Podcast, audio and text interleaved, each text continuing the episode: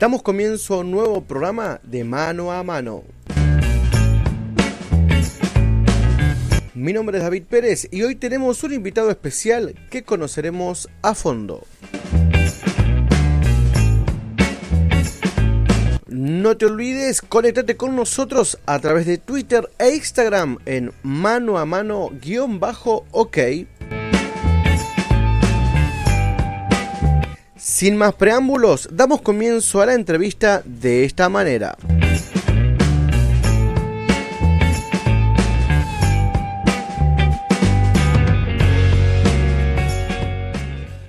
Hola Martín, Dios te bendiga, ¿cómo estás?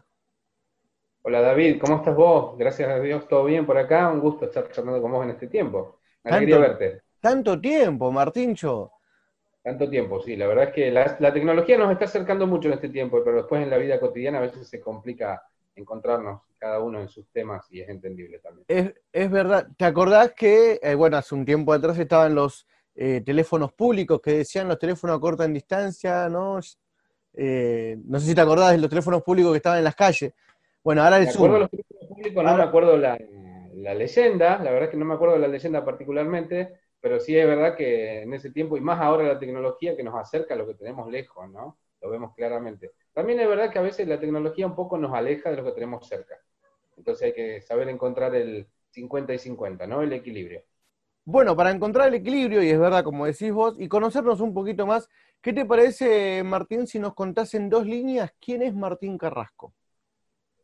Bueno, qué, qué pregunta interesante. ¿Quién es Martín Carrasco? Martín Carrasco, primero que nada, me considero hijo de Dios, algo fundamental, algo que define mi vida, este, define mi día a día, hijo de Dios, y después una persona apasionada, apasionada por Dios, apasionada por la familia, apasionada por el servicio a Dios, por el ministerio, apasionado por muchas cosas.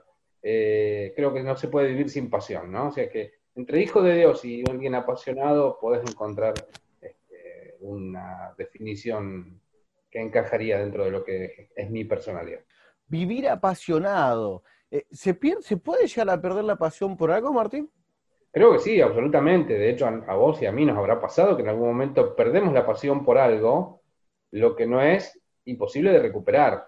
No es, no es que no se pueda recuperar, pero creo que sí se puede perder la pasión totalmente. Este, de hecho, vivimos en un mundo que vive sin pasión, ¿no? A nosotros nos gusta mucho con mi señora hay una película que habla de familia, de matrimonios, que se llama Un novio para mi mujer, ¿no? Una película argentina. una comedia. mi mujer y habla de este, ¿eh, ¿Cómo? Una comedia.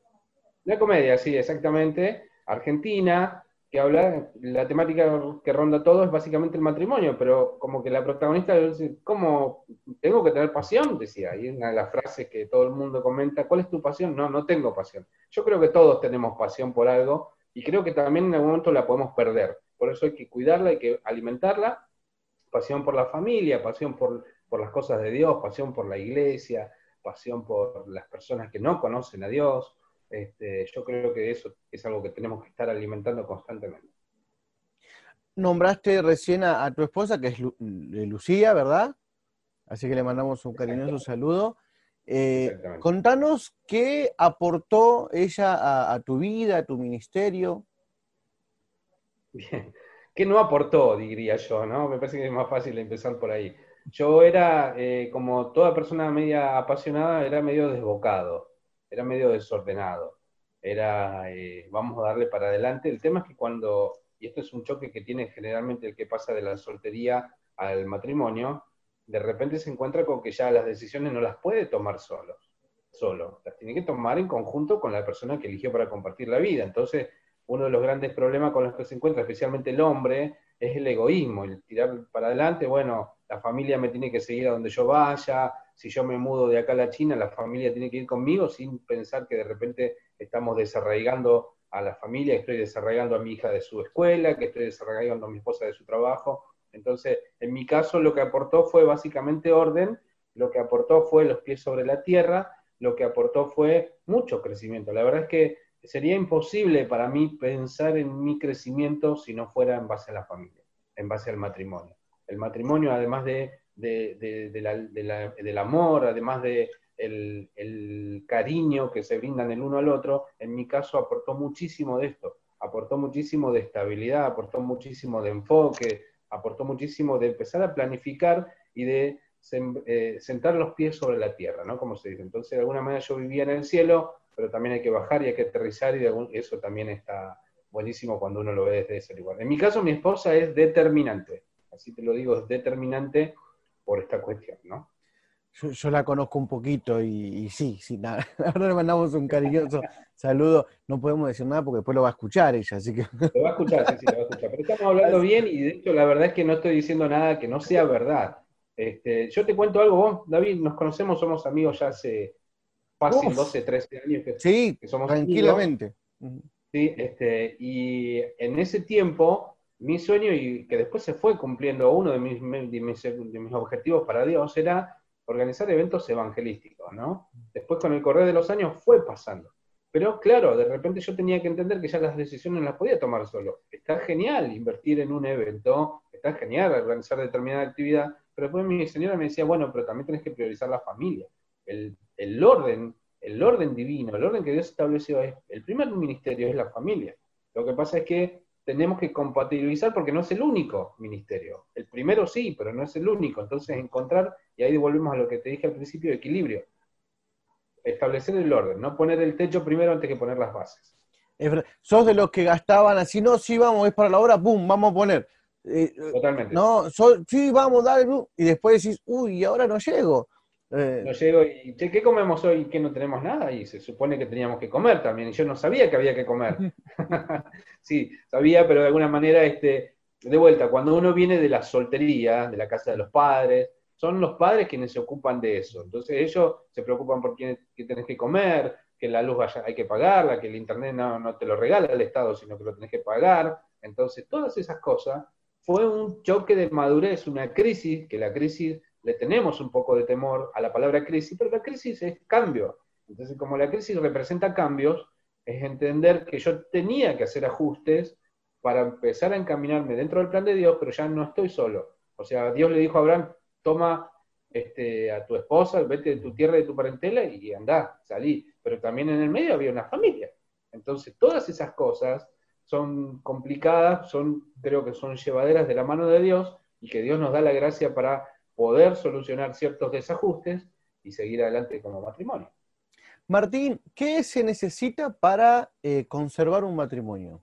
Es interesante la pregunta. Yo eh, hace unos días atrás hablaba también en una, en una radio, una entrevista, y también se planteaba el tema del matrimonio. Y nosotros tuvimos hace pocos días en la iglesia a un matrimonio muy, al que yo aprecio mucho, que es Mariana Sá y su esposo Marcelo Molina, son pastores de, Capital Federal, y ellos estuvieron compartiendo con nosotros. Y también surgió el tema del matrimonio. Mm. Y yo, entre tantas cosas, yo me aferro a un librito que tengo, uno de mis versículos preferidos es Lucas 9:23, dice, Jesús le dijo, toma tu cruz cada día y sígueme, ¿no? Entonces, en el matrimonio básicamente es lo mismo, es un proceso en el que día a día voy construyendo. Mi librito siempre es, vamos un día a la vez. Yo a mi esposa le dije una vez, está bien, yo por hoy me doy el permiso, te voy a amar hasta que la muerte nos separe, hasta que seamos viejitos, pero después vuelvo a mi librito, un día a la vez. Porque si puedo ser fiel un día, voy a poder ser fiel toda la vida. Entonces, porque la vida básicamente se compone de días. Entonces, ahí cuando uno lo ve dice, ah, qué cosa más simple, sí, es lógica. La lógica es que yo tengo que ser fiel hoy a mi esposa, ser fiel a Dios hoy, ser fiel a mi matrimonio hoy, ser fiel a mi familia hoy. Entonces, si vos me preguntás a mí cuál es mi requisito, nosotros vamos a cumplir ahora en noviembre 13 años de casados. 13 años de casado, gracias a Dios, sostenidos por su mano, representa algo que no tengo la cuenta exacta, pero son más de 10.000 días seguramente. Entonces son decisiones que se van tomando todos los días, decisiones que vamos tomando todos los días para poder este, mantenernos fiel a Dios. Yo no sé si hice bien la cuenta, pero bueno, vos después decime si hice bien la cuenta con respecto a los números, este, pero son un montón, hace poquito lo había hecho y me, creo que me olvidé el número, pero básicamente es una decisión todos los días. Hoy decido ser fiel a Dios, hoy decido ser fiel a mi esposa. Mañana cuando me levanto pongo los pies sobre la tierra, nuevamente lo mismo. ¿Cómo ves eh, o cómo eh, llevan este tiempo de cuarentena? Bueno, aquellos que estamos, les cuento que estamos en el mes de agosto, casi llegando a septiembre y estamos en cuarentena. Aquellos que nos escuchan, no sabemos en qué momento nos van a escuchar, pero bueno, más o menos para hacerle una referencia. Eh, hay muchas noticias que lamentablemente este tiempo de cuarentena muchos se dieron cuenta que no se querían, que no se soportaban, que no, hay muchas situaciones que, ¿cómo, cómo, que, cómo llevas vos este tiempo de cuarentena? No digo que no eh, se lleve mal con tu esposa, no, sino vos cómo, eh, a lo que voy, ¿qué consejos das? ¿No? A, esos matrimonios o, a esa pareja que decís, bueno, ¿y ahora qué hacemos? ¿no? Este tiempo, antes no nos veíamos porque trabajamos todo el día, pero ahora, bueno, nos estamos viendo cada dos por tres. ¿Qué, qué, qué, qué consejos le das hijo, familia, ¿no? Sí, tal cual, exactamente, porque también está el atravesamiento a veces de los hijos y también es entendible, ¿no? Este, a mí me pasa particularmente que yo por mi trabajo, bromeaba con mi esposo, le digo, yo vengo en cuarentena hace nueve años, fácil, ¿no? Entonces, mi trabajo es en mi hogar, de hecho estamos terminando la oficina ahora, este, donde yo voy a trabajar y donde voy a tener la gente, que los chicos que trabajan conmigo también van a poder estar ahí trabajando juntamente en el mismo lugar. Entonces, vengo en cuarentena ya hace nueve, fácil ocho nueve años, ¿no? Entonces a mí no me representó un cambio tan dramático.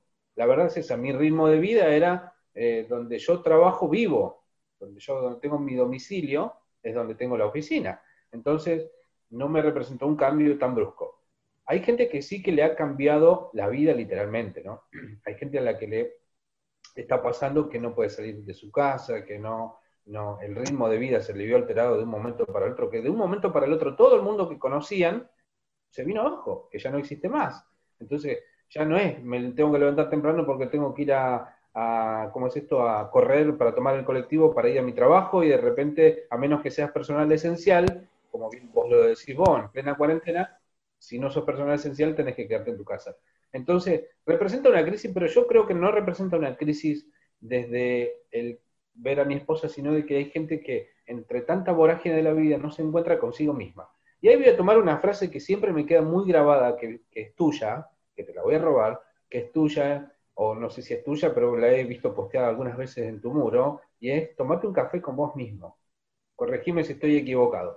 Tomate un café con vos mismo. Es verdad, es verdad. Tomate, un, café con, con, vos mismo, es encontrate con vos mismo. O sea, sabés quién sos conocer tus ansiedades, conocer tus sueños, reencontrarte con tus frustraciones.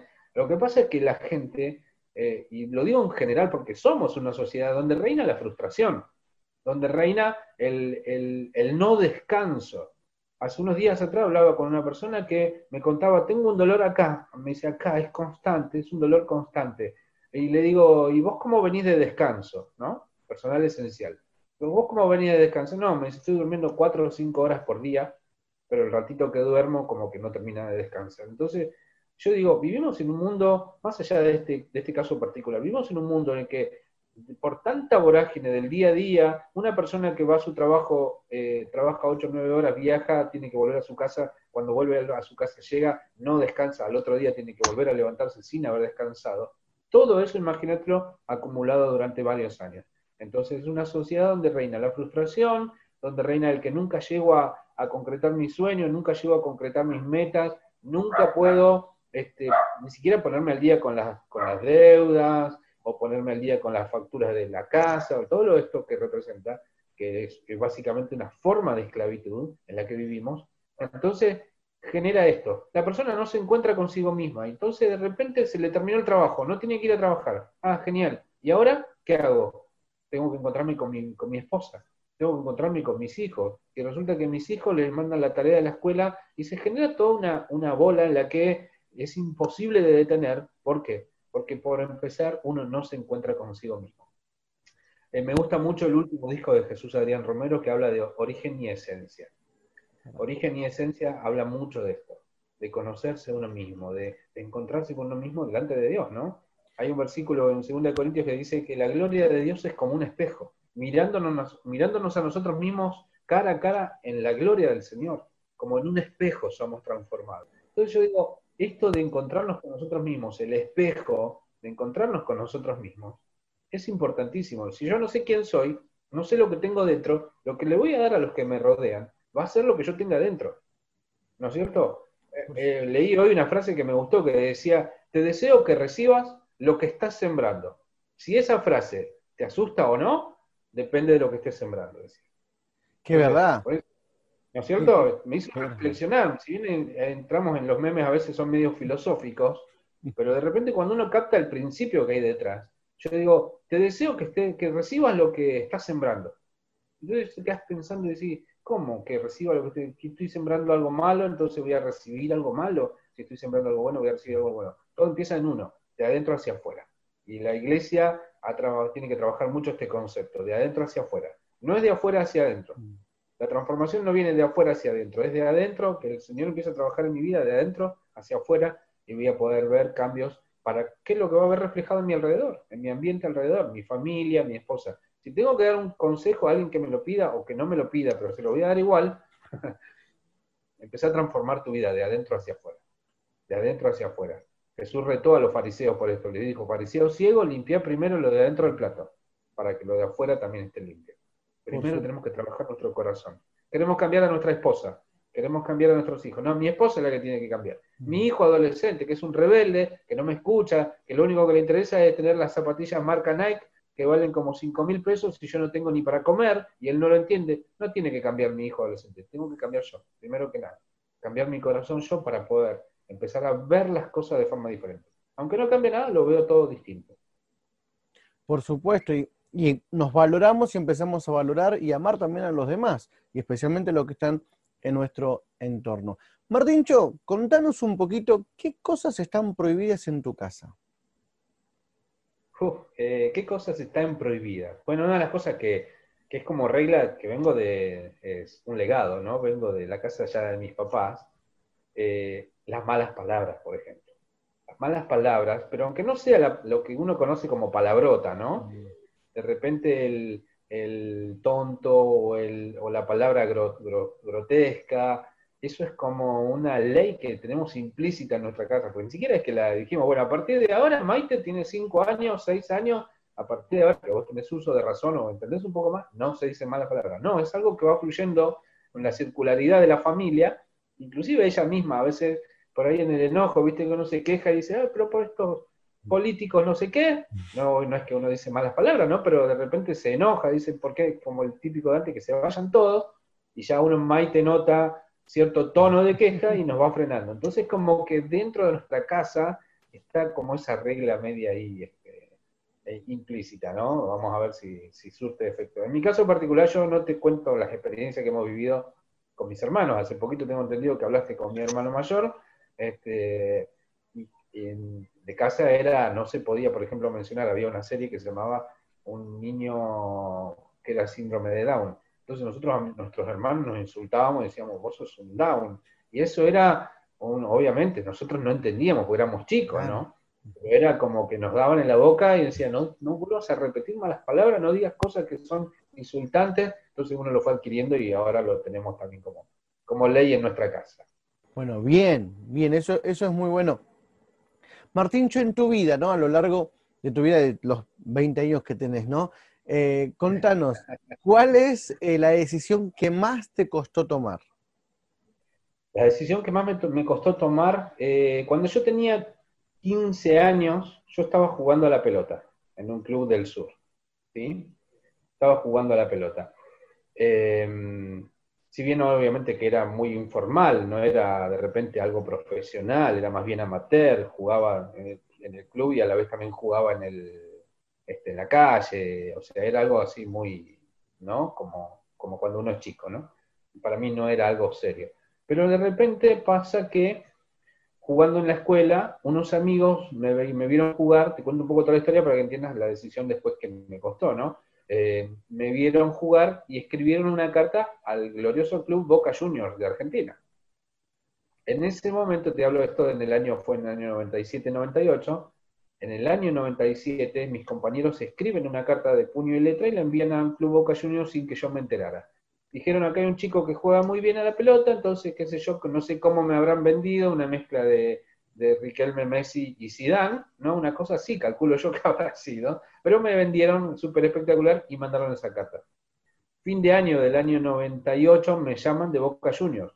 Había un entrenador llamado Jorge Grifa, o hay todavía, no sé si si seguirá entrenando, pero Jorge Grifa me llama y me dice, vas a tener una prueba en el Club Boca Juniors. Vine en el año 98, a fin del año 98, había terminado el Mundial, primer campeonato de Carlos Bianchi en Boca, que sale campeón en Boca. Al final le hicieron una despedida al loco Gatti en la bombonera. Yo estaba ahí en la bombonera haciendo la prueba. Bien. Esa historia no la sabía. No la sabías, no, no la sabías. Eso fue en el año 98. Eh, de hecho, recuerdo que uno de los jugadores, porque la mayoría de los que probamos, estaban probando, era, estamos hablando de entre casas, así que yo te cuento toda la historia, ¿no? Uno de los que estaban este, probándose, mejor dicho, la mayoría de los que se probaban eran delanteros, este, mediocampistas, casi no había defensores. No se les ocurre mejor idea que poner defensores del club. Y con quien tuve la gracia o la desgracia, no sé, en mi caso en ese momento era una desgracia, pero después llegó a primera, fue con el jugador Pampa Calvo. El Pampa Calvo yo no recuerdo si me conociste hace 12, 13 años atrás, David, yo era muy flaquito, muy flaquito. Entonces, con el correr de los meses y es otra, otra bendición del matrimonio, fui subiendo de peso y hoy estoy un poquito más robustito, ¿no? este, entonces pasa que me llaman de Boca, no quedé en Boca, obviamente no, no superé la prueba, pero a los pocos meses me llaman de Lanús, el Club Lanús.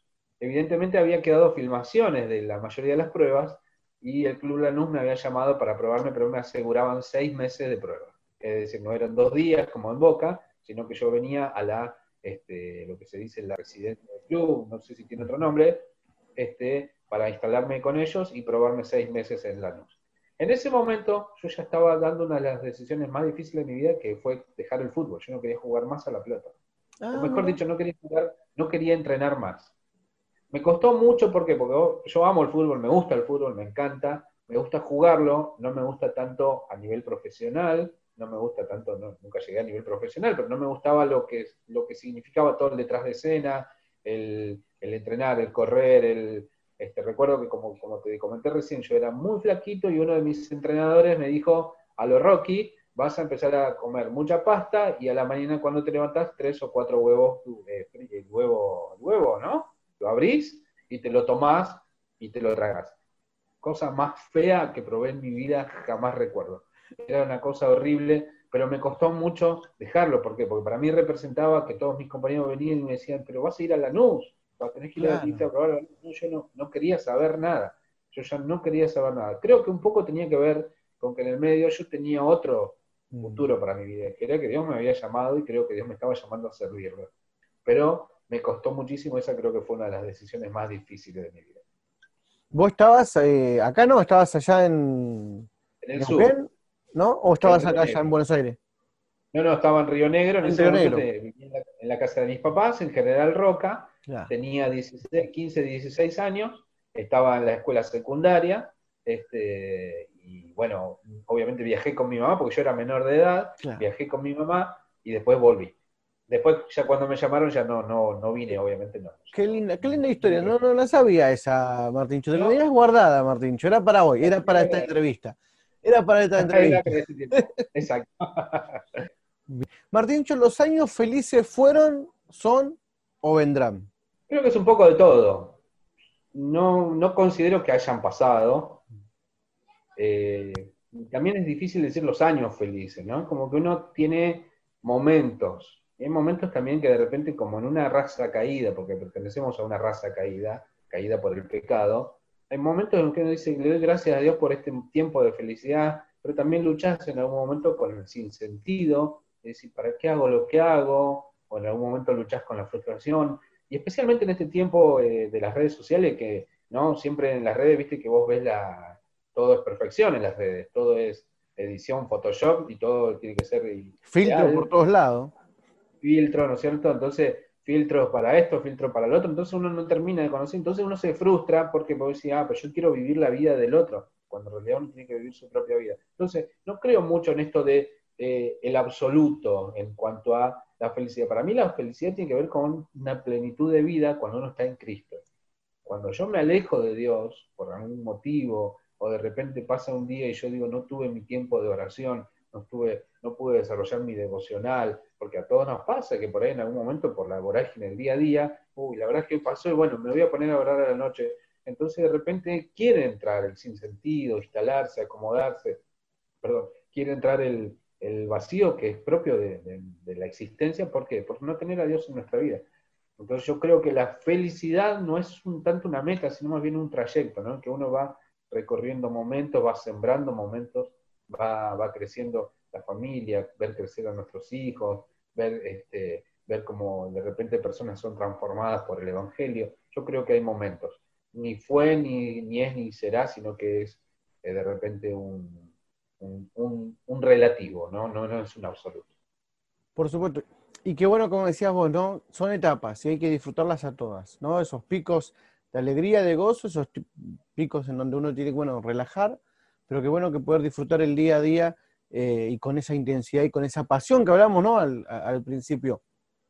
Tenés varios libros en tu haber, sí, de hecho tengo el, el privilegio de tener tus libros eh, ahí, bueno, acá no se ve, tampoco lo van a ver los que están escuchando, pero tengo una mi librería acá al costadito, Así que contanos un poquito de, tus libros, eh, ¿estás proyectando otro más? Por ahora no, contanos un poquito de, tus libros. Bien, no, por ahora no estoy proyectando, en realidad te digo, debo tener cinco o seis ya iniciados. Eh, el tema es sentarme y, y terminarlos, ¿no? Básicamente. Tengo uno, por ejemplo, el Jesús que no encontré en la iglesia, tengo uno que se llama Influencer, pero no con C, sino con S, o sea, es un juego de palabras que influenciamos desde lo que somos, ¿no? Entonces, pues, no, nadie me copie el título, por favor, ¿no? Pero básicamente son varios proyectos que tengo ahí dando vueltas, no termino de... ¿Le ponemos el tip ahí cuando lo estás nombrando? Por favor, sí, sí, está registrado. el nombre. bueno, y los y sí tengo varios, porque a mí me gusta escribir, creo que es una de las formas también en la que eh, Dios me ha dado para poder comunicar. De hecho, me gusta la comunicación, me, gusta ser comunicador. Eh, no me gusta la palabra sermón, por ejemplo, dentro de la iglesia. Antes me acuerdo que decía, bueno, venía a escuchar a la iglesia el sermón. Y la palabra sermón me sonaba a mi vieja dándome un chirlo y, me sonaba una cosa así muy impositiva, ¿no? me gusta más bien la palabra este, comunicación, me gusta la palabra recordatorio, que de alguna manera tiene que ver con eso.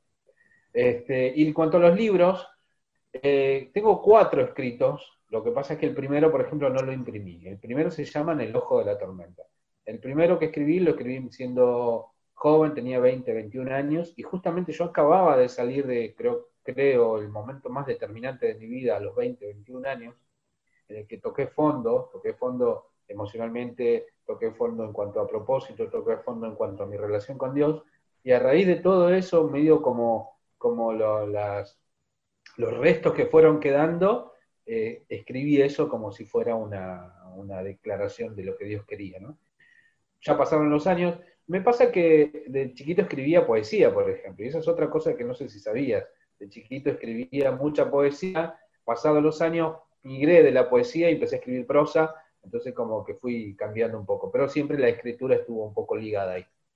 Luego llegó el segundo libro, este, que se llama Héroes en las calles. Héroes en las calles, miento, perdón, antes de ese libro hubo, otro que se llamó Rompamos el Sistema, se llama Rompamos el Sistema. ¿verdad? Rompamos el Sistema, que tiene mucho de, de, pastoral juvenil, tiene mucho que ver con la temática de pastoral juvenil. Y de hecho el prólogo lo escribió este, Gabriel Salcedo, que es uno de los pastores de, especialidades juveniles, de liderazgo juvenil muy reconocido. El segundo vino hace relativamente pocos años, se llamó Héroes en las calles, que ya tenía que ver con una cuestión de una tendencia en la vida cristiana que era mirar hacia afuera, ¿no? Entonces Héroes en la calle enfocaba mucho desde diferentes eh, personajes bíblicos, David, Gedeón, Nehemías, y cómo ellos veían su realidad y la contaban en forma poética, pero básicamente era como una queja descarnada y a partir de ahí querían cambiar ellos su realidad. También, gracias a Dios, conté con el apoyo de, grandes pastores referentes en mi vida, como, como es el pastor Afranchino, Bernardo Afranchino, que de hecho es uno de los pastores amigos con, que, con lo que mantengo relación hasta el día de hoy, el pastor Walter Salini, que es de Claypole también, y Elías Álvarez, que también es una persona que en algún momento si surge te voy a contar, porque Elías Álvarez fue un, personaje, un personaje, yo le digo un amigo, pero también tuvo momentos determinantes en mi vida. Y el último, que fue hace también muy poco tiempo, cambiemos, este, gente que cambia la cultura y que tiene que ver con eh, principios bíblicos para establecer cambios de hábito, por empezar, en la cultura de nuestra casa. Vos me preguntabas hace un rato qué cosa está prohibida en la casa, ¿no? En mi casa. Bueno, en la casa uno forma una cultura de vida esa cultura después se traslada a la iglesia y de la iglesia se traslada a la sociedad. Entonces, a partir de ahí, desde la cultura, el cambio de cultura en mi casa, yo puedo establecer cambios de cultura en otros ambientes. Martín, nombraste la palabra comunicador. Eh, sé que has hecho varios eventos, algunos en San Vicente, otros lo hiciste acá en la Plaza Griguera, ¿no? En Loma de Zamora, sé que estuviste también ahí.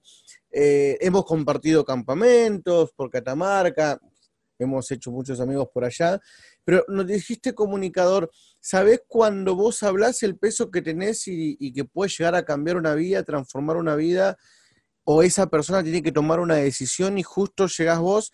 O sea, eh, a veces te das cuenta del peso de lo que uno dice cuando está en un micrófono. Em, la responsabilidad va más que nada, ¿no? Sí, sí, entiendo, entiendo. Y no me pasaba antes. De hecho, este, creo que parte del crecimiento que justamente mi esposa también ha contribuido muchísimo en cuanto a eso, es empezar a tomar esa conciencia. No me pasaba antes que lo tomaba un tanto más livianamente. En los últimos años, eh, cuatro o cinco años atrás, yo me he corrido un poco del sistema, me he corrido un poco del sistema. ¿Por qué? Porque tuve que hacer, me gusta una palabra que usa rescate mucho, o usaba rescate cuando, cuando hacían sus eventos, que es la palabra eh, cross, crossover. Crossover tiene que ver con toda una vuelta que uno hace, porque de alguna manera tiene que haber un cambio de lenguaje, tiene que haber un cambio de perspectiva, tiene que haber un cambio de, de mirada. Entonces, yo me daba cuenta que de repente era más bien una, un comunicador, hasta te hablo hace algunos años atrás, bastante liviano en muchos aspectos. Entonces, yo hoy me reprocho, y te lo digo con el corazón abierto, me reprocho y me, y me sirve para replantearme cosas que he dicho que por ahí no eran correctas o la manera de decirlas no era la correcta. Entonces, todo el corrimiento que yo hice de alguna manera de, de vos recordarás que hace cuatro o cinco años atrás yo estaba participando en una radio que se llama CBC La Voz. Seis años ahora, como mucho. CBC La Voz. Estuve dos años trabajando en CBC La Voz, intensamente. Esa vorágine en la que había ingresado, en la que todos los días, de lunes a viernes, tenía que grabar reflexiones de dos minutos, me llevaba a que yo este, vendía lo que no consumía. Entonces decía cosas que no estaban siendo parte de mi dinámica de vida o de repente que no estaban, eran por ahí correctas, pero que el espíritu con el que se decía no era el correcto. Entonces me tuve que hacer todo un replanteo y ahí entra de vuelta una palabra que te mencioné, que es la palabra crisis, a la que no debemos tenerle miedo, sino que la palabra crisis es momento para cambiar. Yo dije, bueno, Señor, tengo que empezar a replantearme mi forma de comunicar. Si vos de verdad me llamaste a esto, yo creo que no somos perfectos, pero somos perfectibles, es decir, vamos mejorando, vamos cambiando en función de lo que Dios nos va pidiendo. A veces nos hemos equivocado, a veces hemos dado en la, tecla, pero esto de conocer el peso que una palabra tiene y también el peso que una palabra mal dada puede llegar a tener, nos tiene que hacer reflexionar. Y los que somos comunicadores, vos lo sos, David, yo también lo soy, las personas que pueden llegar a estar escuchando esto también, también hay muchas personas que son comunicadores, entender el peso que uno tiene. Mm, hubo una, fue la gota que rebalsó el vaso hace unos años atrás, cuando di comienzo con la página de Facebook, este, me escribe una señora de Colombia, una señora de Colombia que después yo le mostré a mi esposa el testimonio, y lo, lo, leímos juntos, nos hacía llorar, la verdad es que nos hizo llevar a una reflexión mucho más profunda. esa señora estaba ese mismo día a punto de matarse, ese mismo día. Nos mostró fotos donde ella vivía, el departamento, me dijo, yo me estaba a punto de tirar del departamento, pero yo había publicado, no recuerdo exactamente qué reflexión, pero era una reflexión que hablaba de de cómo, cómo continuar los dolores de la vida, cómo continuar cuando hay, cosas que nos superan. Entonces había todo un desarrollo en la reflexión que esa señora cuando lo leyó inmediatamente me escribió y me dijo que se había quebrantado delante de la presencia de Dios y había empezado a este, encontrarle un nuevo sentido a su vida. Entonces yo dije algo tan simple como un posteo en Facebook, algo tan simple como un posteo con una escritura fría una escritura de repente de un muro donde todo el mundo entra y, escribe y escribe y escribe, y ella encuentra esta reflexión y cambia su vida. Entonces yo dije, wow, Señor, la verdad es que esto me excede totalmente, me excede, no es mío, te pertenece, pero tengo que asumir mi responsabilidad de que una palabra puede cambiar una vida o también la puede hundir. Entonces a partir de ahí es donde empiezo a tomar más en serio eh, mi responsabilidad sea poco o sea mucho, ¿eh? no estamos hablando de, cuántos, estamos hablando de que aunque sea, vos dijiste una vida, y creo que lo dijo Martin Luther King, si ayudo a una sola persona a vivir, no habré vivido en vano.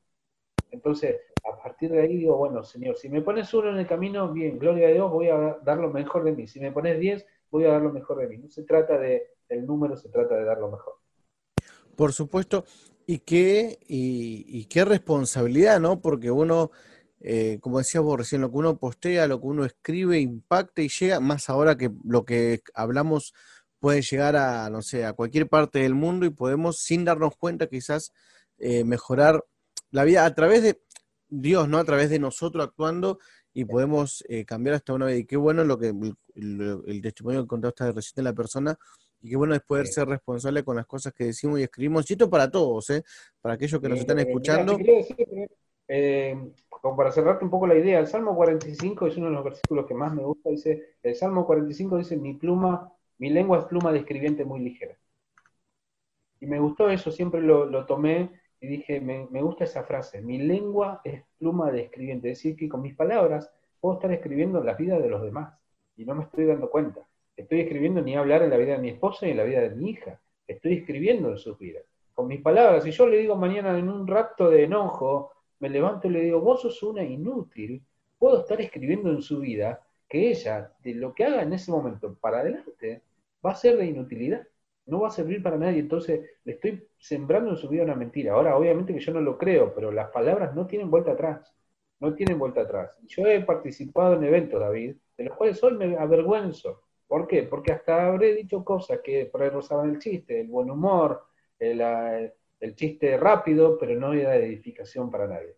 Entonces, con mi corazón abierto, yo hasta, te digo la verdad, yo digo, he tenido que crecer mucho en ese sentido pero hacer una autocrítica profunda y decir, no, si de verdad quiero hacer que mi lengua sea una pluma de escribiente para los demás, tengo que hacerlo con seriedad, con responsabilidad y conciencia de lo que estoy haciendo. Contanos, mira, podríamos estar horas charlando, ¿eh? y más que no nos vemos un montón, pero para ir cerrando la entrevista, eh, contanos qué le preguntarías, ¿no? Sí, qué le preguntarías a Dios cuando llegues al cielo. En realidad, este, yo digo, sería más bien una, queja, ¿no? Una queja. Yo sé que Dios nos ama y hasta nos perdona las quejas, ¿no? Este, pero he visto muchas personas que quieren hacer cosas por los demás y de, repente no encuentran los recursos. Mm, tengo que darle forma a esa, queja o a ese reclamo, ¿no? No sería necesariamente así, ¿no? Pero me ha sonado muchas veces a injusticia y que yo entiendo que no tiene que ver tanto con Dios, sino que tiene que ver todo con un sistema que vive para sí mismo, se alimenta para sí mismo, y que reina el egoísmo y que, me importa lo que le pasa al otro, si te he visto no me acuerdo, arreglate. Entonces, eh, no, no tanto tiene que ver con Dios, pero si yo iría y diría, bueno, señor, me permitís un minuto, ¿por qué no ¿Cuál mago, no? Yo sé que Dios no es mago, pero más o menos una cosa así. ¿Por le diste un golpe en la cabeza con la varita a alguno? Y decir, mira, che, este que quiere este, eh, establecer un comedor de niños para 500 niños en el fondo de un barrio en el que no va nadie, que esa persona tenga los recursos todos los días para establecer su comedor de niños y los niños puedan comer. O de repente hoy me pasó, fui a jugar a la plaza con mi hija, fui a jugar un ratito a la tarde, estaba muy linda la tarde, mucho sol, entonces le digo a mi hija, vení, vamos a ir un rato a la plaza, y vi un niño que no tenía zapatillas, jugando ahí, hermoso niño, y no tenía para zapatillas. Entonces yo digo, este, le preguntaría a Dios eso, ¿cómo podíamos haber hecho para poder ayudar más a las personas que no tenían, no tenían para comer? Yo no te digo cambiarles la vida, pero de repente sí que tengan un plato de comida en su, mesa esta noche, ¿no? Este, y es ahí donde uno, a mí me pasa que hago toda la vuelta, ¿no? El crossover de vuelta, digo, gasté, invertí, y yo creo que era para el reino de Dios, y entendeme, no, no estoy renegando de lo que hemos hecho, pero sí digo, hay tanta necesidad en el mundo, tanta necesidad, y yo digo, ahí tenemos que estar los hijos de Dios para sembrar una palabra, para poder darles alimento. Me gusta el versículo que dice, en cuanto lo hiciste a uno de estos más pequeños, me lo hiciste a mí. Y la versión en inglés dice, en cuanto a uno de estos mis hermanos más pequeños, dice en cuanto a uno de estos más ignorados. Me lo hiciste. Entonces yo digo, eh, pensar en eso. ¿no? Y le preguntaría a Dios eso. ¿Cómo podríamos haber hecho? No lo voy a retar a él porque me va a decir yo no tenía nada que ver, había otra cosa, ¿no? Hablando coloquialmente, pero sí me, le preguntaría esto, ¿por qué no, no ayudaste a los que querían hacer cosas por los demás, básicamente? Como unos gastan fortuna y millonadas para contratar a un jugador y a veces nosotros no podemos ayudar a uno que no tiene un par de zapatillas. Qué, qué buena pregunta. También, bueno, Martincho, gracias por este tiempo, gracias por aceptar esta entrevista. Sé que no va a ser la última, vamos, tendremos otras más adelante también, así que, bueno, saque tus próximos libros, vamos a ser los primeros ahí en entrevistarte en el próximo libro. Gracias de verdad, de corazón, Martincho, por, por este tiempo que eh, nos has regalado. Bueno, gracias a vos, David, gracias a toda la gente que está escuchando también por Spotify, por la radio, que Dios este, empiece a escribir en sus vidas con una lengua de escribiente, una pluma de escribiente muy ligera en sus vidas, que les empiece a escribir también a través de todas estas entrevistas. Y sabes que es fundamental, y que también te lo digo a vos, eh, lo más importante de todo esto no son las entrevistas, son las relaciones. Y yo digo, más allá de la entrevista y que ahora nos estamos viendo por Zoom, eh, yo digo, qué bueno ver a David, ¿no? Qué bueno ver a David. Eso, eso me parece genial y digo, las relaciones son es lo más importante. La iglesia básicamente es relaciones, no es actividades las, actividades, hay gente que está en crisis ahora, ¿viste? Iglesias que están en crisis, pero no podemos hacer actividades. Gloria a Dios que no podemos hacer actividades. Empecemos a pensar no tanto en lo que hacemos, sino en lo que somos. Entonces, somos relaciones, somos amigos, somos hermanos, y a partir de ahí construimos. Así que yo de paso también te hago, te, hago un reclamo a vos, ¿viste? el libro, yo digo, no tenemos que pasar cuatro años para que nos volvamos a ver. No, no, no, por favor, tiene, antes, antes, mucho antes. Mucho antes. Bueno, Martín, sí. Este, eh, teníamos pendiente un viaje, bueno, justo te otra cosa y nos íbamos a ir juntos al norte. Este año, es verdad, este año, ¿no? Este año, Es verdad, este año. No nos veíamos nunca y digo, nos vemos de viaje en, el norte. Así que bueno, si llegan a escuchar ahí nuestros amigos, ahí Gabo y la familia, que creo que hoy es el cumpleaños de Rosita, Así que después le voy a pasar el link para que escuchen el programa y le mandamos un un saludo a Omar y a Gabo y bueno, a Rosita también. Y a esas montañas. Y a las montañas, obvio. Omar, mirá las montañas. bueno, sí, recuerdo. sí, de verdad. Martín, muchas gracias, de verdad. Dale, David. Bueno, estamos hablando, un abrazo grande, cuídate mucho.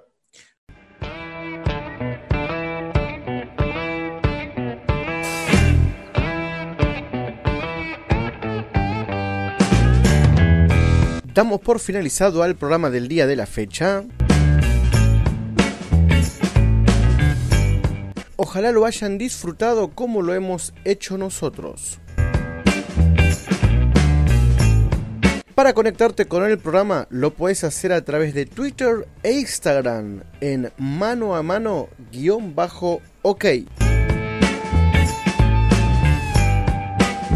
Mi nombre es David Pérez, nos vemos en el próximo programa. Esto ha sido todo y casi todo por hoy. Chao, gracias.